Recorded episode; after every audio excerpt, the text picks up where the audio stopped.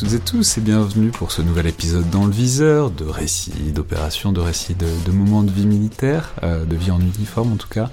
Euh, aujourd'hui en partenariat avec l'école de guerre Terre et euh, j'ai le plaisir de recevoir le commandant Christophe, donc bonjour.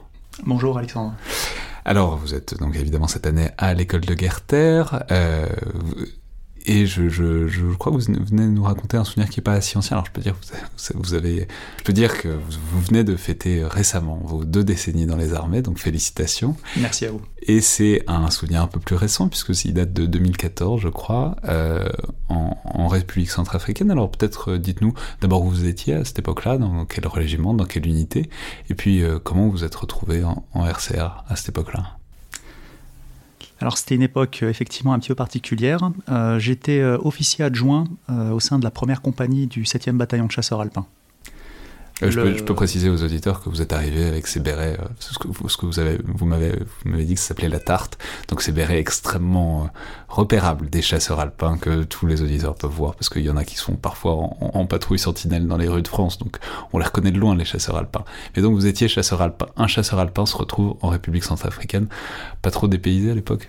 Non, non, non, puisque la brigade était assez habituée à, à être déployée en Afrique. Euh, de nombreux mandats avaient été conduits auparavant, et donc à l'instar de, l'ensemble en tout cas des, unités des forces terrestres, notre, euh, nos projections ne se limitaient pas aux zones de grand froid, fort heureusement d'ailleurs à l'époque. Non, nous avions été déployés euh, donc dans le cadre, en tout cas, effectivement, de l'opération Sangaris, donc qui avait été initiée fin 2013. La situation à l'époque dans le pays restait suffisamment tendue pour que le, le groupement, le groupement tactique interarmes, donc le bataillon, qui avait été déployé en urgence depuis le Tchad au lancement de l'opération, euh, soit relevé sur le théâtre et non pas euh, au Tchad comme initialement était prévu. Donc la compagnie a été envoyée euh, dans ce cadre-là, donc sous le commandement du GTIA de Boissieu, aux ordres du 4e chasseur. En, donc, ça veut dire, ouais, vous pensiez aller au Tchad et en fait vous vous êtes retrouvé en Centrafrique pour relever ceux qui étaient, les camarades qui y étaient déjà. Tout à fait la situation a exigé leur maintien. On peut préciser, c'est intéressant. C'est, enfin bon, je sais pas si à quel point les auditeurs seront familiers, mais c'est quand même deux climats très très différents. Oui. Le, Tchad, c'est vraiment vraiment le désert. La Centrafrique, c'est au contraire très très vert, voire la jungle par endroits, quoi. Effectivement, effectivement. D'ailleurs, ben, le MT à cette époque-là avait perçu ses treillis sables, mais au final, euh, en urgence, on nous avait refourni une nouvelle dotation euh, de treillis euh, Centre-Europe pour pouvoir être déployé dans les bonnes conditions de camouflage. C'est intéressant, les, indices au treillis. Est-ce que, le, est que le treillis est bon pour euh, là où on nous envoie? Euh, Alors, comment ça, bah, comment ça s'est passé? Quand vous êtes arrivé? En fait, qu'est-ce qu'on, quelle était la mission à ce stade-là? Puisque vous n'étiez pas les premiers euh, sur, sur zone, enfin, vous n'étiez pas les premiers dans cette mission-là. Comment ça se présentait au moment où vous êtes arrivé? Alors, nous sommes arrivés dans une situation effectivement un peu particulière, dans le sens où globalement, la, situation au nord du pays, le GTIA que nous allions relever, le GTIA Dragon du 12e cuirassier, euh, avait connu au début de son mandat plusieurs, euh, combats, notamment dans le secteur de Bogila. Et depuis, euh, la situation restait assez calme. En revanche, dans Bangui et dans l'est du pays, des noms tels que Bambari vous rappelleront notamment certains événements, la situation restait assez tendue. Nous, notre zone de responsabilité à ce moment-là se trouvait plutôt euh, dans la partie euh, ouest et nord du pays. Voilà, donc euh, dans des villes telles que Boali, Bosangoa et Bosambele. Donc nous avions une compagnie qui était répartie sur deux emprises. Et au tout début, de mai à fin juin, notre opération, enfin notre mandat en tout cas, ressemblait plus ou moins à une opération de, stabilisation et de retour à la normale, comme on peut le connaître dans la plupart des, opérations de, maintien de la paix. Oui, on peut se rappeler, c'était une question d'interposition au milieu de ce qui menaçait d'être quand même une guerre civile très sanglante. Il s'agissait bon, de, s'interposer pour qu'il n'y ait pas de, les massacres qu'on pouvait prévoir. Quoi. Tout à fait. Alors le, le, secteur de la compagnie était quand même un petit peu particulier puisqu'effectivement donc euh, nous avions un poste avec la moitié de la compagnie sous mes ordres à Bossambélé, qui avait pour principale préoccupation d'accompagner le retour à la normale et d'éviter certains euh, débordements des anti-Balaka, donc les, les, milices d'autoprotection qui s'étaient formées et qui ont fini par dériver euh, sur certaines pratiques un petit peu parfois criminelles. Et de l'autre, au nord, euh, nous avions une demi-compagnie, aux, ordres de mon commandant d'unité cette fois-ci, qui, elle, avait pour but, en tout cas, d'avoir à la fois une action de contrôle de zone sur sa localité, mais également une posture plus ou moins dissuasive vis-à-vis de, possibles éléments Seleka euh, qui étaient présents aux abords euh, nord-est de la zone. Donc deux, ambiances euh, légèrement différentes, deux atmosphères un petit peu compliquées, des acteurs différents Et effectivement, de même, d'ores et déjà, nous avions un petit peu le melting pot des belligérants en place. Oui, c'est-à-dire d'un côté les milices plutôt chrétiennes et de l'autre côté les milices plutôt musulmanes. même si c'est évidemment ça se résume pas à des questions de religion, mais c'est un peu, il y a un peu de ça quand même. Tout à fait. Et alors, ça, ça, ça a fini par péter? On peut dire effectivement les, choses comme ça. Euh, nous avons eu d'ores et déjà un premier avertissement euh, début juillet à Mbali sur le fait que nous vivions en fait dans un calme qui était précaire. Ce qui veut dire qu'en fait la, zone de responsabilité, tant que nous y étions, tout était calme. Mais si nous avions tendance à nous déplacer un peu plus au nord-est, euh, nous pouvions entrer dans des affrontements durs avec des éléments Séléka assez déterminés et assez convaincus de leur bon droit. Donc les, les, sont donc les, les musulmans, enfin les, milices musulmanes. Oui, les, milices qui composaient effectivement l'ex-rébellion, qui avait renversé le président Bozizé et qui ensuite, effectivement, fin 2013, avait dû abandonner le pouvoir euh, après, euh, comment, après des affrontements dans Bangui et l'intervention des forces internationales.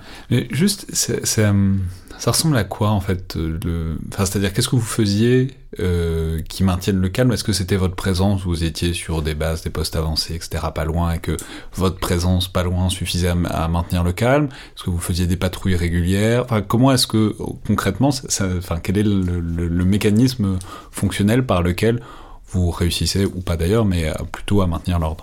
C'était effectivement, comme vous le dites, une opération de, contrôle de zone. Donc effectivement, des postes, des postes au plus près des centres de population, des interactions. oui, oui, oui, tout à fait, dans les villes, euh, des interactions avec les, acteurs locaux. Alors, à la fois nos partenaires euh, internationaux, nous avons notamment les contingents, euh, les contingents camerounais, mais également les contingents congolais, qui, avec qui nous travaillons énormément, nos partenaires africains.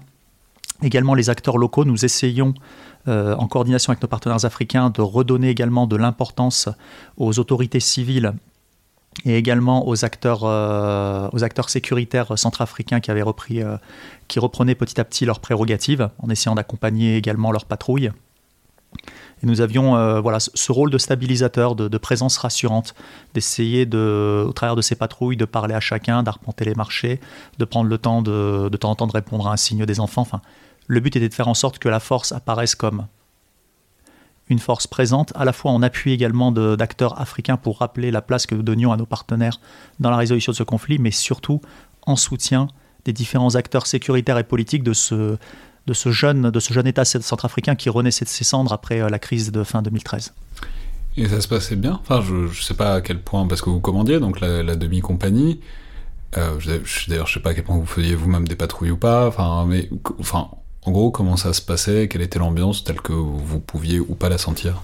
C'était une dans mon secteur c'était c'était une vie de poste on était très très attentif aux, actions de prédation que pouvaient conduire justement certains groupes euh, autoproclamés anti-Balaka mais qui ressemblaient effectivement plus à des groupes euh, des groupes mafieux que des groupes d'autodéfense euh, nous avions quand même réussi à tisser. Quoi, les prédations? C'est des, des, prédations, du racket. nous pouvons parler de, de viol, d'enlèvement. enfin, tout ce, tout ce genre d'événements qui rentrent dans la criminalité. Ça se passait euh, pas quotidiennement, enfin en tout cas régulièrement dans, dans votre coin ça se passait assez régulièrement dans tout le pays, effectivement. Et donc notre objectif, c'était de limiter par notre présence et par le, et par le fait également de renforcer l'autorité euh, des forces de sécurité locales, en se montrant régulièrement à leur côté et en appui de leur action, euh, sur, de faire en sorte d'accompagner un petit peu ce retour à la normale. Les gens y étaient assez sensibles. Mais c'est pas vous qui gériez le truc, c'est pas vous qui résolviez les problèmes, enfin c'est pas vous, c'est pas vous qui c'est pas vous qui les attrapiez, enfin c'est-à-dire que c'est, difficile, pas, en tout cas j'ai l'impression que c'est un peu difficile de comprendre exactement votre place et à quel niveau et à quel contact il faut se, il faut se situer pour euh, à la fois que les choses se fassent et, efficacement avec ce que vous apportez et en même temps pas donner l'impression que vous faites les choses à la place des autorités. Alors en fait, votre objectif dans ces cas de ces opérations de stabilisation, c'est d'être un, facilitateur. Euh, un facilitateur euh, qui, soit, qui soit à la fois légitime euh, sur le plan médiatique, sur le plan politique et auprès de la population. je prends un exemple tout simple, ça a été celui d'une distribution de, de, vivres de la part d'une ONG. Donc une ONG locale qui devait venir distribuer ses vivres dans la localité de Bossambélé, qui ne savait pas où aller. On leur a proposé de venir la faire à proximité du poste. Voilà, donc nous avons sécurisé juste les abords pour nous assurer qu'il n'y ait pas de problème au cours de la distribution. Et donc euh, la distribution a pu se réaliser, ce qui avait été une première depuis, euh, plusieurs semaines. Euh, donc riz, huile, enfin tout produit de première nécessité à la population. Et ce qui nous a marqué à la fin, mais du coup nous avons réussi à remonter très rapidement, c'est que les responsables de l'ONG sont ensuite venus nous poser une partie des vivres qui étaient destinés à la population, sont venus nous les offrir en remerciement de la sécurisation. Et donc là, nous avons immédiatement effectivement refusé, mais poliment, tout en les orientant sur euh, comment le. dit la pas besoin, on a les rations de combat françaises, c'était déjà très bon, c'est ça Exactement, mais surtout en fait, on a profité parce qu'il y avait la responsable d'un dispensaire local qui était présent, et donc nous lui a, nous avons immédiatement et physiquement mis en relation les deux personnes pour qu'elles puissent bénéficier de ces choses-là. C'est, le but, c'est, c'est, marrant de faut leur faire comprendre que l'armée française ne prend pas sa part. Euh, c'est ça. Et le but, c'est vraiment en fait d'accompagner un retour à la normale, de faire en sorte que malgré la crise que traversent ces gens, euh, ils soient rassurés sur le fait que leur pays va renaître de ses cendres, que nous ne sommes pas là en tant que nous ne sommes pas là en tant que nouveaux gouvernants, nous sommes bien là en appui de tous les autres, et surtout d'essayer de, à chaque fois de replacer, alors là dans le cadre du continent africain forcément, l'Afrique au centre du, au centre du village africain. Voilà. Et alors comment est-ce que ça, quand est-ce que ça s'est dégradé? La situation, c'est, nous avions eu un premier avertissement en tout cas des, premières complications sur, euh, sur une première opération qui avait été conduite début juillet. Euh, dans un secteur euh, reculé sur lequel nous avions des indices de prédation de la population, cette fois-ci par les groupes Seleka. Une opération, une opération avait été conduite et cette dernière, cette dernière nous, a, nous a placés dans un affrontement avec un ennemi numériquement, numériquement égal, voire supérieur à nous, mais équipé d'armements légers. C'est un affrontement assez, assez intense. Nous avions eu un blessé à ce moment-là, qui a été évacué euh, sous les tirs adverses euh, au contact. Mais c'est combien? Enfin, de, c'est quoi les effectifs? Enfin, je veux dire, c'est quoi Nous avions, nous avions environ une cinquantaine, euh, nous avions environ une cinquantaine d'éléments débarqués. De ce que nous avons pu, de ce que nous avons pu juger, voir. Le, nord, le nord de la Centrafrique. Mais attendez, donc ça veut dire qu'il y a un village où vous apprenez, enfin un endroit où vous apprenez qu'il se passe un truc, vous débarquez avec une section, quoi. Tout à fait. Et là, avec une section effectivement et un peloton et là, ça vous tire dessus et il faut, et faut les mettre en fuite. Quoi. C'était ça. En gros, nous sommes arrivés sur une séquence où euh, nous avions face à nous un adversaire euh, au, moins aussi nombreux que nous. Et nous étions rentrés dans une séquence où il fallait effectivement leur montrer qu'on était les plus déterminés. Il était hors de question pour nous à ce moment-là de rompre le contact, euh, une fois que nous avons pu sécuriser notre blessé, mais après derrière l'objectif c'était bel et bien de leur faire comprendre que qu'ils s'étaient attaqués en tout cas à la mauvaise, à la mauvaise unité. Ah mais c'est intéressant. Parce que c'est intéressant que les types, enfin, ces, miliciens, s'en prennent à une section plus un de l'armée française. Enfin, je veux dire, ça implique qu'ils se sentaient déjà quand même euh, relativement puissants ou retranchés ou établis. Enfin, voilà, je veux dire, c'est pas euh, parce qu'on le sait. Enfin, au, Sahel notamment, c'était un truc des, groupes terroristes qui faisaient une action et qui ensuite se dispersaient tout de suite parce que c'était leur stratégie. Là, vous aviez quand même un adversaire qui soit se sentait chez lui ou en tout cas se sentait euh, capable de ne pas être suffisamment confiant. Je vous rejoins. Je pense qu'on peut comparer l'état d'esprit qui existait au sein de l'ex-Seleka à cette époque-là comme celui qui existait euh, au sein de certains milieux militaires allemands euh, en novembre 1918. C'est-à-dire le, fait que finalement, le, faute, faute d'une véritable défaite marquante au début des hostilités, le, les intéressés ne se considéraient pas comme vaincus et se considéraient comme suffisamment, en tout cas, euh, armés pour pouvoir nous affronter s'ils considéraient que nous sortions de notre périmètre. Bon, mais donc un engagement euh, avec une, euh, une cinquantaine d'ennemis où ça tire et où vous avez un blessé, c'est donc que globalement, c'est pas la, la, sérénité n'est pas en train de gagner la région, quoi. Non, tout à fait. Nous sentions que nous avions mis, nous avions touché en tout cas ce qui pourrait être comparable à un nid de guêpe suite à cet événement, nous sommes redescendus, euh, nous sommes redescendus à, nous sommes redescendus dans la région de Bangui pour être placés en état d'alerte, puisque cette, euh, cette période allait être suivie par une un peu plus tendue euh, qui allait entourer les accords de Brazzaville, une première tentative d'obtenir un cessez-le-feu. La situation était tendue et certains craignaient effectivement, à juste titre, que les Séléka tentent un coup de force au, cours de ces accords et tentent de descendre sur la capitale. Donc nous avons été placés en alerte dans le secteur de Damara face à un des couloirs de descente historique des rébellions euh, centrafricaines. C'est au cours de cette euh, mission d'alerte, donc sur place, que nous avons appris fin juillet que la situation était en train de se dégrader à Batangafo et que deux soldats congolais, euh, cette fois-ci de la République démocratique du Congo, du détachement local de la MISCA, avaient été abattus par les Séléka. Immédiatement, donc, ordre a été donné au GTIA de remonter au nord et de faire appliquer les mesures de confiance à Batangafo Les mesures de confiance, cela consiste en soi à s'assurer d'un contrôle strict de l'armement et de cantonner les combattants des parties adverses. Ça, veut dire quoi, contrôle strict de l'armement? Ça veut dire s'assurer qu'ils n'ont pas d'armes ou s'assurer qu'ils n'en ont pas trop? Le contrôle strict de l'armement, à ce moment-là, c'était surtout s'assurer qu'en fait, les, parties en présence qui étaient censées être désarmées, en fait, euh, puissent, euh, puissent, être cantonnées comme n'importe quelle force militaire dans des zones au, cours des, au sein desquelles elles conservent leur armement, mais qu'elles ne, ne sortent pas avec de ces zones définies et qu'elles ne les utilisent pas contre la population. Batangafo avait également en son sein un important, euh, un important centre de réfugiés. C'est quand même vaguement inquiétant, quoi. Même s'ils restent chez eux, le fait qu'il y ait plusieurs parties très armées dans des endroits qui sont quand même pas très éloignés, on sent bien que ça risque de mal se terminer, quoi. L'objectif, c'était d'amener en fait euh, une résolution du conflit, euh, je pense, en douceur.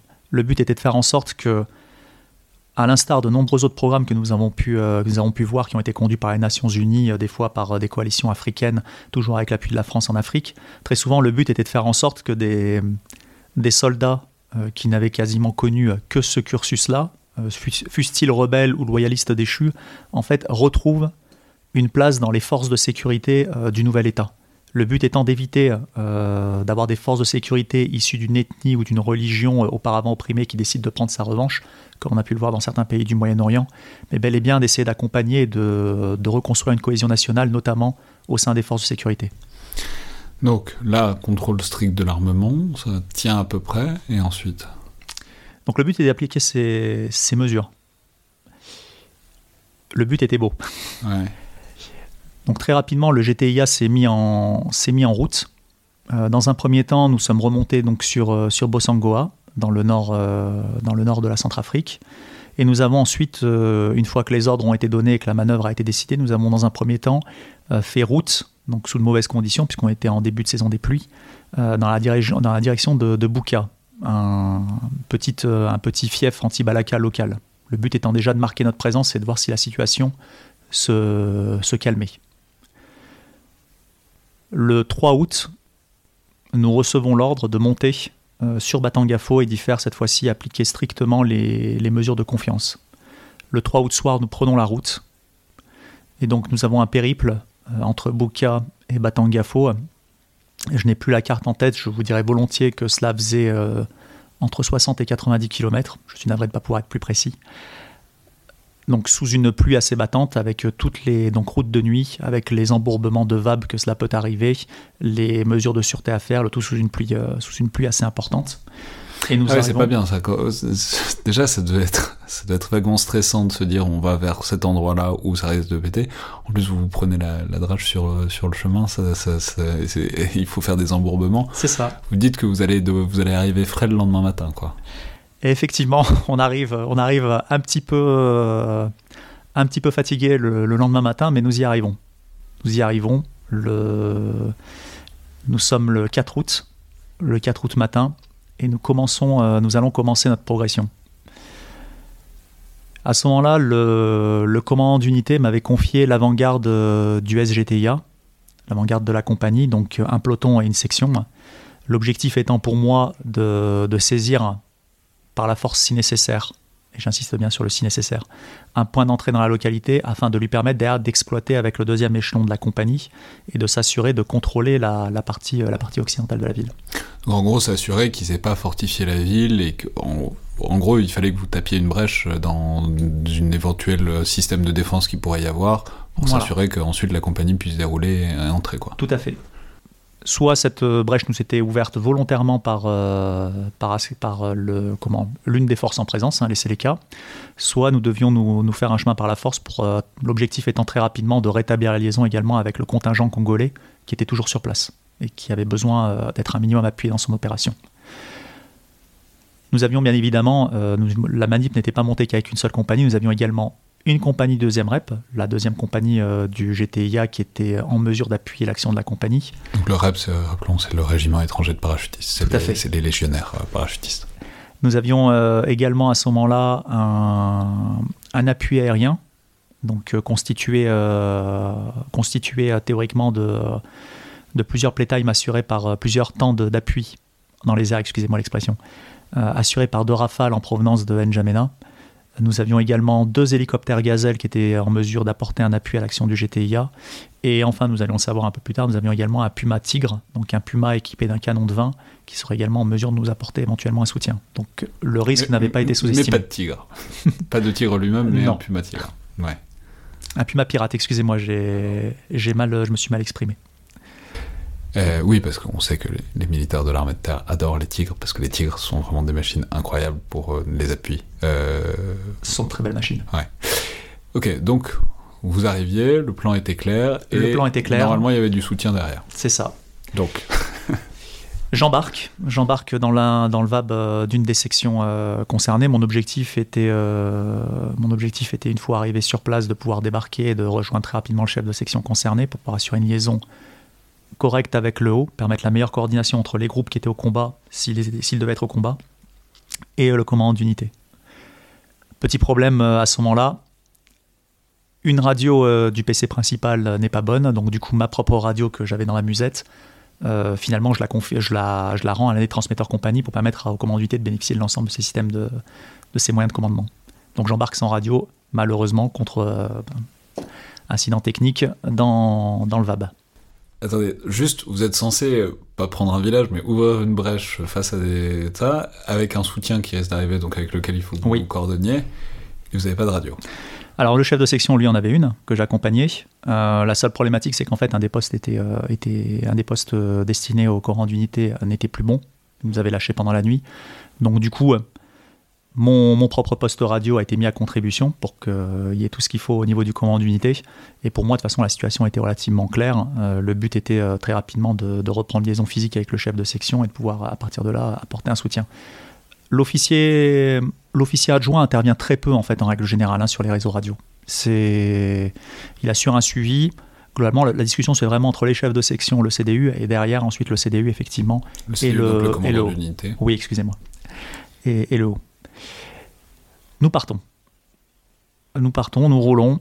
Très rapidement, euh, la colonne s'arrête. Nous comprenons que euh, depuis l'intérieur du VAB, que les, les donc des engins à roues avec un canon de 90 mm, euh, sont arrivés à vue. Les deux saguets du peloton sont arrivés à vue du, premier, du premier poste des Seleka. Donc à ce moment-là, je suis dans l'attente, je suis en liaison directe avec l'un des le chef du groupe, du groupe dans lequel qui me rend compte des, des, observations de son chef de section et les premiers coups de feu partent. Premier coup de feu, un coup de canon de 90, donc qui fait comprendre qu'une saga est postée. Les coups de feu, un deuxième coup de canon de 90, et très rapidement. Juste, les coups de feu, c'est forcément les coups de feu des Seleka, c'est pas vos hommes qui tirent ou pas? Alors, à ce moment-là. Euh, D'ailleurs, est-ce que, vous êtes capable de reconnaître le bruit euh, alors, alors, que vous n'êtes pas exactement sur place? Enfin, J'imagine qu'ils ont des Kalachnikov qui sont quand même des armes. J'ai envie de vous dire, j'ai envie de vous dire qu'au fur et à mesure, vous finissez par, euh, vous finissez par vous y faire. Est-ce qu'après derrière, c'est quelque chose que vous garderez à vie? Je le pense pas. je le pense pas, sauf si vous appartenez effectivement à des unités qui ont la, qui connaissent le, un combat assez régulier. Mais oui, au cours, curieusement en fait, en tout cas, au cours des au cours des combats suivants, vous commencez à avoir en tout cas une, euh, le sentiment de reconnaître, d'identifier euh, quels sont les fusils qui tirent. Donc là, à ce moment-là Là, pour le moment, ça tirait au niveau de l'avant-garde. Ça tirait au niveau de l'avant-garde. Nous étions quand même sur un terrain. la compagnie était engagée sur un. Enfin, l'avant-garde de la compagnie était engagée sur une piste entourée d'herbes à éléphants. Donc, euh, le paysage, euh, le paysage pourrait être semblable un petit peu à ce que vous voyez un, paysage de RC4, de route coloniale numéro 4, l'Indochine, pour vous, ah vous faire sourire. Donc de l'herbe très haute, quoi. De l'herbe très haute, euh, des, comment, une végétation assez dense de part et d'autre. Ah donc c'est bien pour se planquer en plus. Et donc très rapidement, très rapidement, les coups de feu, donc les, premiers coups de feu ont éclaté. Un petit temps de latence euh, intervient et très rapidement des coups de feu éclatent de part et d'autre de la colonne de l'avant-garde donc ce qui tendait à démontrer, et après nous, avons, nous avons eu effectivement la confirmation que du personnel avait été détecté par un, par un avion d'observation Yoda, euh, il s'était mis en place effectivement de part et d'autre de la piste, et, nous attendait, euh, et devait nous attendre en tout cas. c'est, une sorte de, de, manuel de l'embuscade, quoi. vous avancez sur la seule route, ils sont partout autour de vous, et en plus ils vous bouchent l'entrée de la ville. Donc là, la situation est un peu compliquée, puisqu'effectivement, euh, les éléments d'infanterie n'ont pas eu le temps de débarquer. Ils sont encore dans leur VAB. Les éléments blindés, le peloton blindé ne dispose effectivement que de deux saguets. Ces cavaliers portés sont sur des véhicules légers, P4. Et donc la situation, la situation effectivement, à ce moment-là, semble, semble, semble assez dure. Les, fantassins, donc les chasseurs alpins de la, de la, section de la section qui suit le peloton riposte directement à partir de leur véhicule blindé dans un premier temps, à partir d'étapes, pour faire reculer un adversaire qui s'approchait à quelques mètres des véhicules.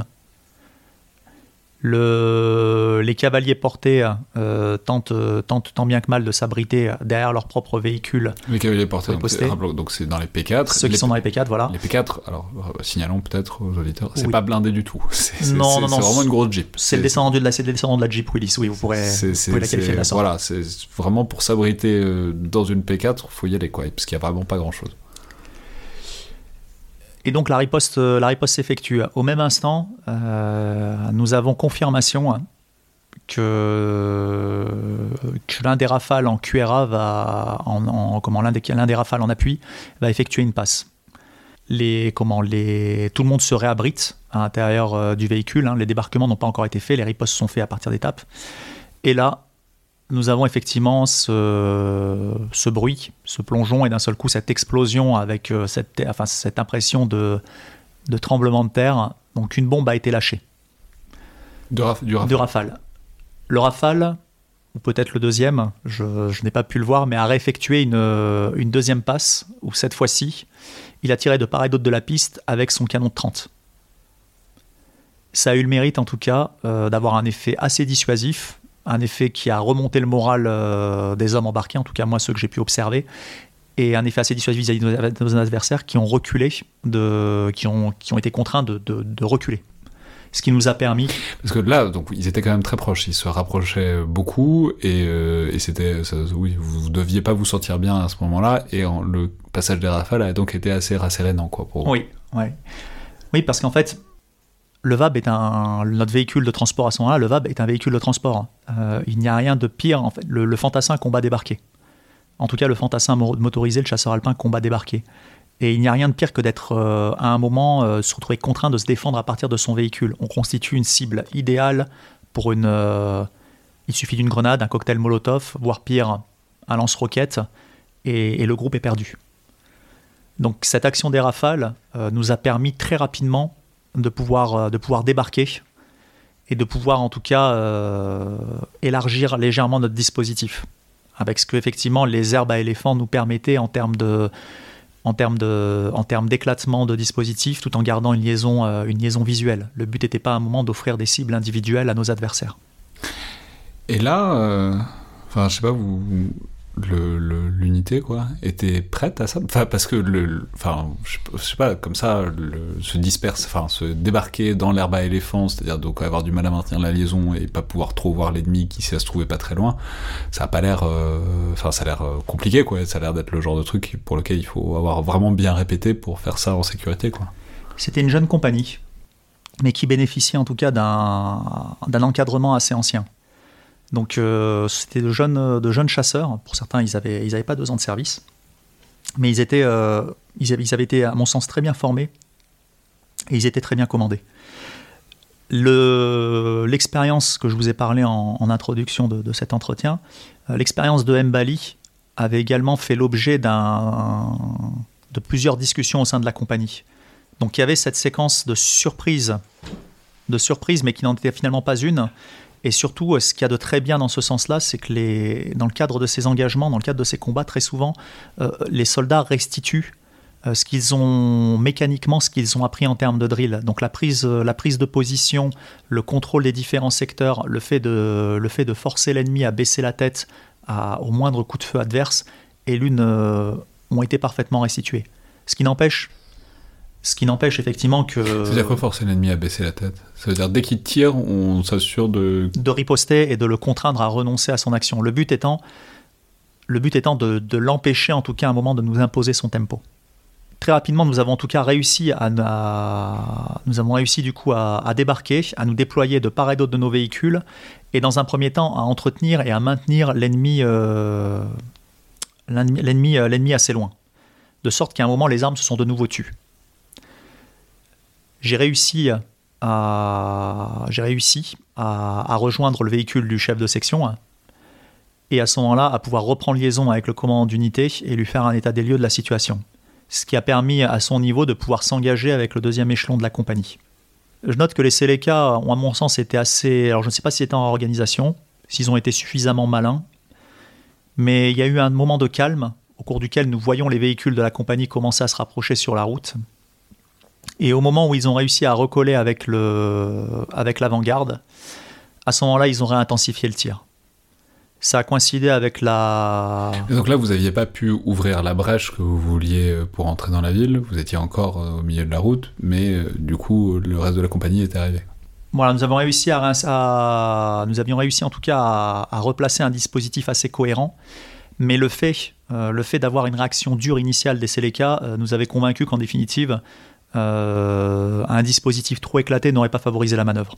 Notre objectif était bel et bien de repartir. L'avant-garde était déployée de sorte à reprendre sa progression, mais avec un élément euh, directement euh, sur ses arrières qui soit capable d'exploiter au plus vite euh, une éventuelle percée. Le but n'était pas de tenir une position et d'avoir trop de temps avant que le deuxième échelon de la compagnie soit lancé. Le plan restait le même, pour le moment. Et surtout, le calme relatif nous faisait comprendre que malgré l'absence, et c'est très important de le dire, malgré l'absence initiale de confirmation visuelle des pertes qu'on avait infligées à l'adversaire, on savait globalement qu'on nous leur avions, quand même contraint à reculer et à renoncer temporairement. L'engagement de la compagnie, d'ailleurs, s'est fait, euh, du deuxième échelon de la compagnie, s'est fait avec accompagné, euh, si mes souvenirs sont bons, en tout cas je le revois, du Puma euh, Pirate, avec son canon de vin qui a survolé la colonne. Au moment où la jonction a été réalisée, à ce moment-là, les Seleka ont de nouveau ouvert le feu, ont intensifié, et chose qu'ils n'avaient pas fait jusque-là, ils ont utilisé des armes anti-chars. La première roquette est partie en direction du Puma Pirate, est passé à, je pense, à moins d'un mètre de son empennage. Et ensuite, une pluie de roquettes s'est abattue sur la colonne. Et quand je vous dis une pluie de roquettes, je pense qu'effectivement, euh, j'ai arrêté de. Mécaniquement, ne sont pas le cerveau humain fait des choses parfois un peu bizarres, mais je pense que j'ai arrêté de compter après 20 roquettes. Et ils touchaient? Non. Non, ils n'ont pas touché ils n'ont pas touché et c'est. Ça paraît, ça paraît difficile. Enfin, c'est-à-dire à la distance dont vous indiquiez qu'ils étaient, ça paraît compliqué de réussir à tirer sur une grosse colonne quand même et de réussir à jamais la toucher quoi. Alors ils ont, ils ont, dans un premier temps, il faut quand même se rappeler, donc ils ont bien reculé. Ils avaient reculé. Euh, ils évitaient de. C'est 50, 100 mètres vous... Je pense. Je, nous ne pouvons quasiment pas les voir. Les seuls qui s'approchaient trop rapidement disparaissaient euh, aussi rapidement, parfois, euh, excusez-moi l'expression, partant la tête en arrière et d'autres disparaissant, voilà, nous ne saurons pas.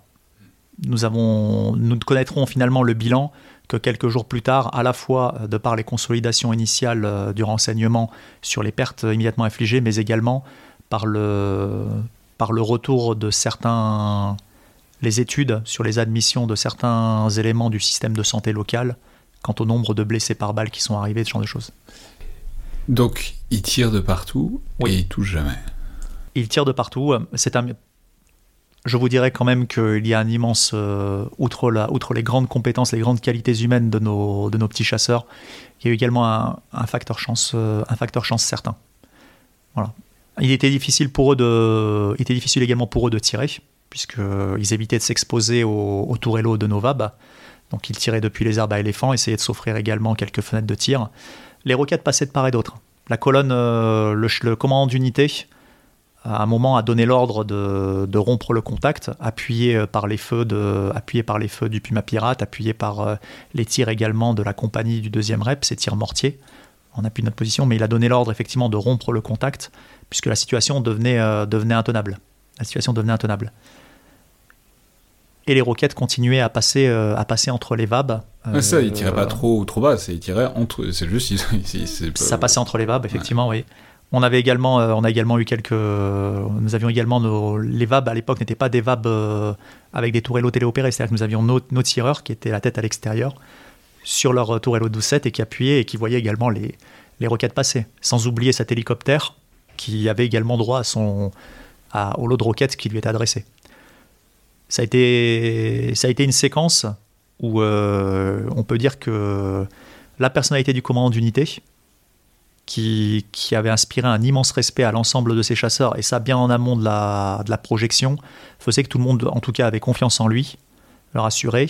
La qualité des cadres de contact également, qui s'assurait que personne ne défaille au sein du détachement, a fait en sorte que euh, nous avons assisté à une rupture de contact de niveau compagnie. C'est-à-dire que vous imaginez, euh, vous imaginez environ 9 VAB avec euh, devant eux également deux Saguet, des P4, etc., qui, qui reculent, qui reculent sur, une route, sur une route de campagne boueuse, avec d'un côté les tireurs 12-7 qui prennent, euh, qui prennent l'un des côtés de la route et les éléments débarqués qui marchent à côté du VAB qui prennent l'autre secteur. Vous êtes à ce moment-là, quel que soit votre grade, un fantassin comme un autre, jusqu'à ce que vous ayez rejoint une zone sûre euh, au cours de laquelle très rapidement on puisse euh, réarticuler un dispositif. Et après, vous y êtes retourné? Il a été très dur lorsqu'on a rejoint le réintégré le dispositif du GTIA parce que nous nous sommes retrouvés euh, au sein du dispositif du deuxième rep, il est très dur à ce moment-là de se rendre compte en fait à quel point on leur avait fait mal. À ce moment-là, vous n'avez effectivement en tête, la plupart des gars n'avaient en tête que le fait que la poudre avait quand même parlé euh, pendant, euh, pendant au moins deux heures. Pendant au moins deux heures. Vous n'avez pas, eu, vous avez pas eu de blessés ni de morts? Eh bien écoutez, ce jour-là, ce jour-là non. Pas de, nous, sommes, nous avons réussi à quitter la zone des feux sans perte. Et nous avons infligé en revanche un nombre assez conséquent effectivement de, pertes à l'adversaire. à ce moment-là, c'est assez dur de, s'en rendre compte et très rapidement, la question n'est pas de savoir. Euh, la, question est, la question est surtout, il faut absolument rétablir un dispositif qui évitera à l'ennemi, s'il en a la possibilité, euh, d'exploiter son succès. Donc l'objectif était euh, de regrouper des soldats qui étaient quand même finalement marqués, mais qui avaient quand même un moral assez solide face effectivement à l'absence de pertes, et leur permettre de et nous articuler dans un dispositif qui nous permette très rapidement de, savoir quelle était la suite à donner. Est-ce qu'il fallait attendre euh, des renforts plus conséquents ou est-ce que l'action allait être relancée en direction de la capitale avec de nouveaux appuis? Au final, euh, quelques heures, euh, quelques heures plus tard, nous avons appris que finalement les, les pertes avaient été assez élevées côté Seleka. Que du coup, ça valait le coup d'y retourner tout de suite avant qu'il se reconstitue et du coup, en fait, euh, les pourparlers initiaux euh, avaient conduit au fait que les Séléka, finalement, acceptaient notre entrée dans la ville. Vous appelez ça des pourparlers Il y a eu, alors en fait, il y a eu des. Ah, je sais, je sais, mais c'est. C'est vrai. il y avait des pourparlers à côté des pourparlers que vous venez de nous décrire. il y avait des. Donc, effectivement. Ce qui est paradoxal, c'est que vous vous engagez, du coup, euh, on s'est engagé en fin d'après-midi sur, cette, sur cette même route couverte de, douilles, couverte d'étuis, excusez-moi, en parlant un peu plus technique et militaire, couverte d'étuis de munitions. Euh, nous nous engageons sur cette, euh, route euh, en direction de, de Batangafo et nous rentrons dans cette, dans cette ville à la nuit tombée. Cette route même où plusieurs, en tout cas, à un moment, s'étaient dit, mais de manière, je dirais, assez lucide, en milieu de matinée, est-ce que finalement, je verrai le soleil se coucher ce soir et à l'intérieur de la ville, euh, je sais pas, il y a des gens. ça, se passe comment quoi? Enfin, euh, déjà avec les milices qui sont probablement pas loin toujours. Enfin, quand, une fois super, vous êtes entré, qu'est-ce qui se passe maintenant? Alors nous sommes très rapidement. Euh, nous sommes déployés, euh, nous sommes déployés, nous avons déployé immédiatement notre le dispositif central à proximité, à proximité d'une grande bâtisse euh, à proximité d'une église désertée, excusez-moi. Et, on a lancé des premières patrouilles pour euh, commencer juste à installer des postes, euh, des postes, des points de contrôle dans différents secteurs de la partie occidentale de la ville. Ça s'est déroulé quand même sous une pluie battante. La pluie avait eu le bon goût de, ne pas intervenir pendant les combats de la matinée. Mais ça s'est déroulé sous une pluie battante avec toute la part d'incertitude que l'on ressentait dans les comptes rendus radio puisqu'effectivement, euh, des silhouettes étaient parfois observées. Restait à déterminer si c'était des, personnes civiles qui quittaient le, camp de réfugiés pour aller récupérer des affaires et retourner dans leur camp. Est-ce qu'il s'agissait de Séléka qui abandonnaient leur position? Voilà. La compagnie était sur le qui-vive. La compagnie était sur le qui-vive, mais la tension était quand même moindre que le, que le matin même.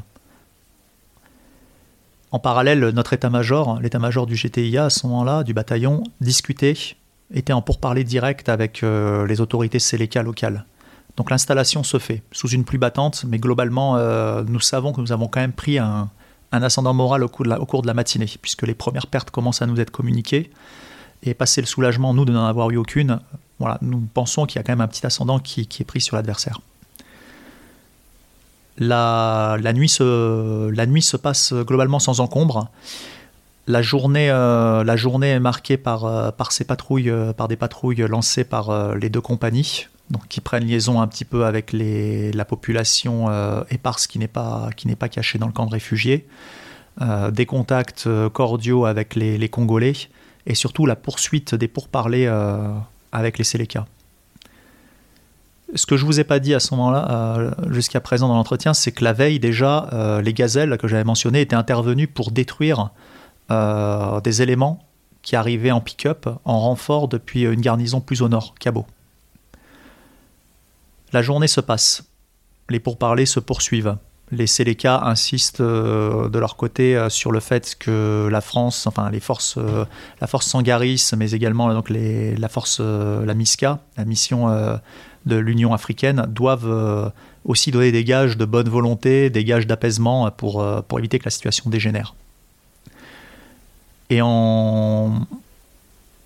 vers la fin de l'après-midi, alors que j'étais au poste de commandement en train d'attendre, euh, en train d'attendre justement, euh, en train de suivre la situation et en train d'attendre des nouveaux éléments du command d'unité, euh, j'ai un chef de groupe qui arrive accompagné de civils qui m'informe que, qui m'informe en fait que des, ce civil a de la famille dans le nord, plus au nord, et qu'ils l'ont contacté pour par téléphone pour lui dire que des renforts euh, étaient en train de descendre sur la ville et annoncer qu'ils allaient combattre avec les Français. Le temps de rendre compte euh, sur le réseau radio euh, de cette information, nous apprenions que les Seleka coupaient, euh, coupaient court aux négociations et reprenaient les hostilités. L'objectif à ce moment-là était de rassembler toute une compagnie qui est à nouveau réengagée dans un contrôle de zone et de rejoindre, de pouvoir très rapidement se réarticuler dans un dispositif défensif sauf que là, vous étiez au milieu de la ville et que. Euh, Exactement. Très rapidement, euh, très rapidement, les ordres parviennent. Le, bataillon se regroupe, euh, se regroupe sur le, sur le plateau de la ville où se trouve autour du camp de réfugiés et met en place un dispositif en 300, ce que j'appelle en 360 degrés. Un dispositif omnidirectionnel, puisqu'à ce moment-là, nous n'avons plus aucune certitude de la sûreté et de notre zone arrière et de notre zone avant. Tout se fait dans l'urgence tout se fait dans l'urgence. Je place, euh, je place, la, je place euh, le peloton, puis les sections, euh, puis, puis les sections physiquement. Physiquement, et les premiers coups de feu éclatent. L'ennemi a tiré, là je peux parler à ce moment-là d'ennemi, a tiré, a tiré les leçons de, de l'affrontement de la veille. Et donc à nouveau, nous avons une pluie de roquettes qui s'abat sur nous, mais cette fois-ci, il les utilise un petit peu en palliatif, en palliatif des mortiers, c'est-à-dire qu'il les tire en cloche. Donc nous commençons, outre les, tirs qui, partent des abords du plateau, nous commençons également à avoir des roquettes qui partent euh, en cloche et qui, euh, frappent les versants, du plateau. À cette occasion, j'ai la... L'expression est mauvaise, mais je dirais j'ai la chance de pouvoir enfin les apercevoir. Contrairement au précédent combat où euh, c'était des silhouettes furtives, soit dans une végétation intense, soit dans les herbes à éléphants, là nous les voyons. Nous les voyons sortir des couverts, euh, les voyons progresser. C'était des gens qui avaient quand même un, entraînement militaire. Beaucoup perçoivent aujourd'hui des fois les milices africaines comme des, gens en guenilles qui profitent que de la force de leurs armes. Non, il s'agissait de personnes qui avaient un entraînement militaire, qui savaient à quel moment ils devaient euh, se progresser en colonne quand ils étaient en couvert, et lorsqu'ils atteignaient les zones de découvert, se déployer suffisamment largement euh, en ligne et commencer à monter parappui mutuel. Ce que je dis parappui mutuel, c'est une partie tire, l'autre moitié avance, l'autre moitié atteint son point, elle se poste, elle tire et les autres progressent. Ouais, c'était vraiment un, siège, quoi. C'est ça. Il, prenait d'assaut le plateau, quoi. Très rapidement, nous avons un ange gardien qui intervient, une nouvelle fois, un Rafale, pour faire de la publicité à ce bel avion, euh, qui intervient grâce euh, au renseignement euh, de camarades du deuxième REP et à la coordination de notre, de notre observateur d'artillerie le, point de ravitaillement en roquette de l'ennemi est, identifié. Un rafale intervient et le détruit. On le voit percer les nuages. À ce moment-là, le soleil est à nouveau un petit peu revenu. Il perce les nuages, il lâche, euh, sa bombe et une intense explosion euh, salue l'arrivée de la bombe sur l'objectif. À ce moment-là, les euh, les tirs de roquettes se font beaucoup moins intenses, voire s'amenuisent complètement dans certains secteurs. En parallèle, nous sommes sur une position défensive cette fois-ci, même si la mise en place s'est faite dans l'urgence. nos hommes disposent de, fusils avec des bons, optiques. De très bons optiques, des optiques issues de leurs équipements, de leur panoplie félin. Et donc l'affrontement, l'affrontement tourne très rapidement en notre faveur.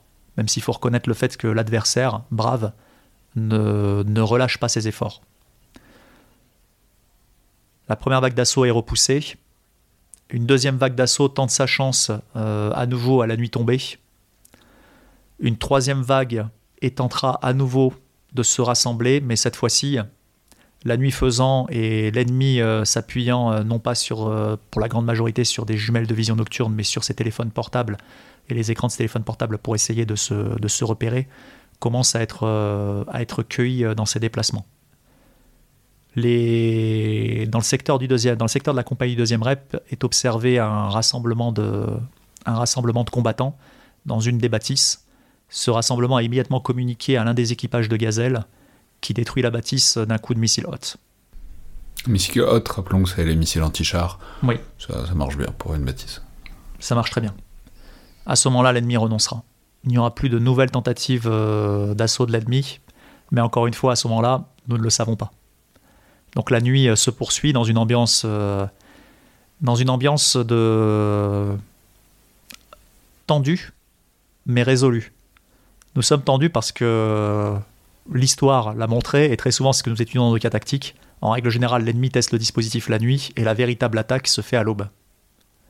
Et à ce moment-là, j'imaginais, sans sans fantaisie aucune, qu'ils avaient testé, ils avaient pu voir à peu près comment nous réagissions et qui se préparaient très probablement à lancer une dernière vague d'assaut, euh, une, dernière vague d'assaut euh, à l'aube.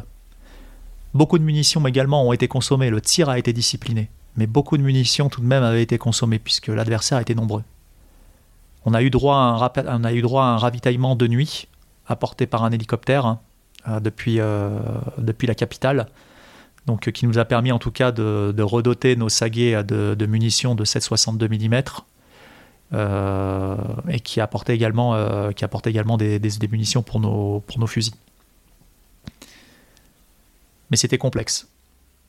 Cette défense, on l'a réalisée, et ça j'insiste, on l'a réalisée également en étroite coordination avec nos, camarades congolais de, la MISCA qui se sont montrés très braves ils occupaient des positions avancées euh, dans la nuit, bien en amont du dispositif, pour pouvoir être en mesure de renseigner et de harceler toute nouvelle tentative d'attaque des Seleka. Voilà, C'était vraiment une fraternité d'armes qui s'est créée entre les deux contingents. Il y a eu des échanges de patch à la fin lorsque, lorsque ordre a été donné de désengager le, GTIA de, de Batangafo, lorsque les conditions étaient réunies pour que les Congolais puissent continuer leur mission. Voilà, une vraie, une vraie fraternité d'armes. Les patchs, rappelons que c'est ce que vous portez euh, sur les épaules, c'est les identifiants d'unités et d'armes. Euh, en général. Et pas de blessés ce jour-là? Ce jour-là, nous avons eu euh, trois blessés, si ma mémoire ne me fait pas de défaut, euh, aucun au sein de la compagnie. Il y a eu un à deux camarades du deuxième régiment étranger parachutiste qui ont été blessés et un camarade congolais de la MISCA. Les trois ont pu être, les trois ont pu être évacués de nuit par hélicoptère en direction de la capitale. comme la veille, vous en êtes pas mal sortis. Oui. Oui, oui. C'est. C'est encore une fois. Euh, c'est encore une fois. Euh, comment Je ne dirais pas le, le, facteur chance, mais c'est encore une fois un. Un beau, un beau concours de circonstances. C'était un affrontement assez rude. Ouais. Et euh, après ça, vous avez pu prendre un peu de repos? Après ça, nous sommes très rapidement, les, conditions ont été réunies pour un accord de cessez-le-feu entre la MISCA Sangaris et, euh, les Seleka présents. Nous nous sommes, euh, sommes postés en, en force de réaction rapide aux sorties sud de Batangafo, dans une petite localité, un petit village qui avait été, qui avait été, qui avait été abandonné. Et nous y sommes restés pendant quelques jours. La, grande surprise a été qu'au cours de la, première nuit, les sentinelles rapportaient que des mouvements étaient observés euh, de personnes non armées aux abords du village. Le lendemain, nous avons vu des hommes sortir de la végétation, euh, commencer à, remettre en ordre des, meubles renversés, des choses comme ça. Ils sont venus mettre quelques sièges auprès, du, auprès du, de notre poste de commandement en remerciant le commandant d'unité. Le surlendemain, nous avons eu les premières familles qui sont arrivées. pas tiré dessus. non. Le surlendemain, nous avons eu les familles qui sont arrivées, justement. Euh, et au bout de, quatre jours, ce village avait repris vie. En fait, ces gens, ce village avait été traversé à la base, euh, lorsque nous étions montés sur Batangafo, ce village était désert. Ces gens se cachaient en fait des, des Séléka.